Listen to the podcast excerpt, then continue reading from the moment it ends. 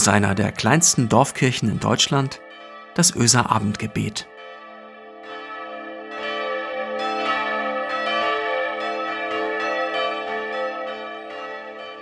Ein herzliches Willkommen heute am 1. Dezember zum Öser Abendgebet. Hier spricht wieder Christiane Schuld, die Diakonin in der Gemeinde. Nichts wird nach der Pandemie mehr, wie es einmal war, höre ich aus dem einen oder anderen Mund. Das kann man jetzt in zwei Richtungen hören. Der eine Teil denkt, Halleluja, endlich raus aus dem Trott, weg von so viel, dass wir gar nicht mehr brauchen. Neu sortieren, was wirklich wichtig ist. Sich von Menschen trennen, die nicht gut, gut tun.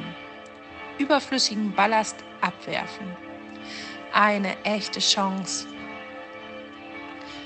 Auf der anderen Seite, der andere Teil der Menschen, die mochten, wie ihr Leben war, eingebettet in Rituale, Sicherheit, Gewohnheiten, die Phasen des Suchen und Hasten längst hinter sich gelassen, angekommen im eigenen Leben, ja bei sich selbst, im sozialen Umfeld oder beruflich. Und jetzt soll sich all das ändern?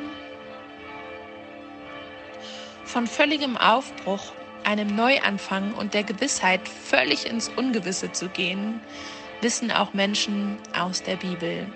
In der heutigen Losung, dem Vers, der für heute aus dem Ersten Testament gelost wurde, steht geschrieben, der Herr sprach zu Isaak, bleibe als Fremder in diesem Lande, ich will mit dir sein und dich segnen. Der Herr sprach zu Isaak, bleibe als Fremder in diesem Lande, ich will mit dir sein und dich segnen. Es steht im ersten Buch Mose, im 26. Kapitel, Vers 3. Isaak ging weg aus Ägypten wegen der Hungersnot, aus seiner Heimat, nach Gera. Und Gott verspricht, ihm die Gründung eines neuen Volkes in diesem Land mit vielen Nachkommen. Aber er verspricht vor allem, ich bin bei dir bei alledem. Hab keine Angst, ich segne dich und deine Familie. Diese Zusage sprechen wir euch auch schon lange hier in diesem Abendgebet zu. Das hat Marco, das haben wir ja auch im Frühjahr schon getan. Wir sagen euch, egal was kommt, Gott sagt uns, fürchte dich nicht, hab keine Angst, ich bin bei dir, egal was passiert. Bei Veränderungen und im Gewohnten. Und ich glaube das auch, zumindest mm, meistens. Denn manchmal wünsche ich mir einen Beweis, etwas Verbindliches, ein Versprechen, etwas, dass ich euch und mir und all den zweifelnden, sorgenvollen Menschen da draußen zeigen kann. Etwas Verlässliches. Und dann denke ich an all die Menschen aus der Bibel, die an so einem Punkt in ihrem Leben waren. An einem Punkt, wo ab dem nächsten Tag, ja in der nächsten Stunde, nur ein riesiges Fragezeichen steht. Wie hat Isaak sich wohl gefühlt? Neuanfang? Als Fremder in einem fremden Land Angst um seine granatenmäßige Frau. Deswegen sagt er zunächst, sie sei seine Schwester.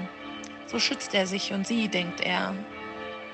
Wir lesen diese Zeiten tausende Jahre später so daher und denken, dem Isaak, dem wurde doch von Gott gesagt, ich bin bei dir.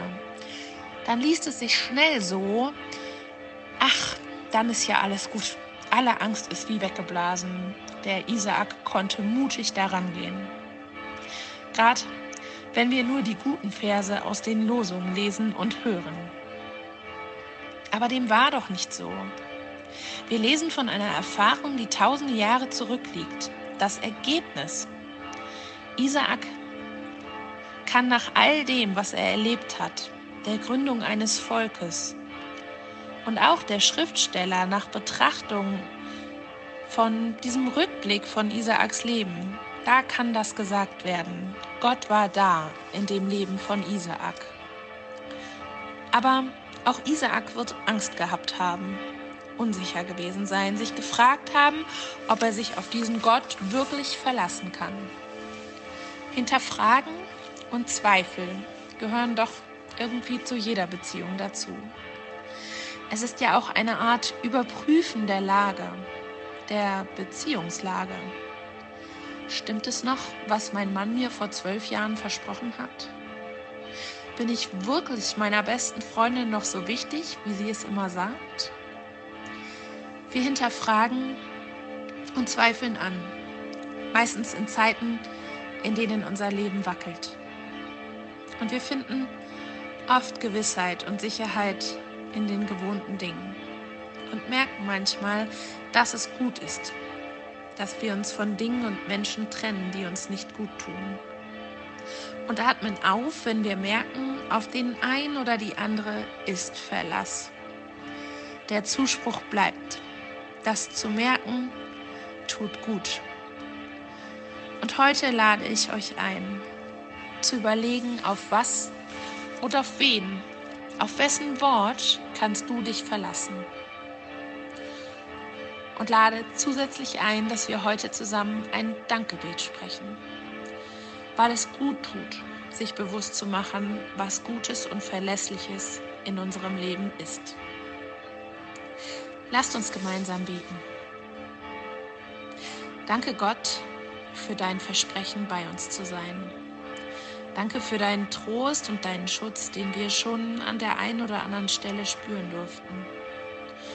Danke für, uns, für Menschen in unserem Leben, auf deren Wort wir uns verlassen können. Danke für neue Begegnungen, auf die wir bauen können. Danke für Menschen, die ihre Zeit und ihre Liebe für andere einsetzen. In der Nachbarschaft, in der Familie, dem Freundeskreis, in sozialen Einrichtungen, in Krisengebieten, in der Welt. Danke für alle Orte und Länder, in denen Menschen Schutz erfahren, in denen Frieden ist. Danke für jedes offene Haus, in dem aus Fremden Freunde wurden. Danke für dein Versprechen, dass wir bei dir Heimat und Ruhe finden, egal wie sehr unser Leben oder die Welt um uns herum auch wackeln und zittern. Danke für jeden Moment mit einem Menschen, der unsere Seele berührt und uns die Hoffnung schenkt, alles durchzustehen, was uns so erwartet. Danke, dass du ein Gott bist, der uns sieht und unsere Zweifel aushält. Amen. Und ich segne dich heute Abend. Gott, die Liebe und Gnade in Vollendung. Jesus Christus, das Licht und die Hoffnung von morgen. Und der Heilige Geist, die Kraft zu glauben und dankbar zu sein. Amen.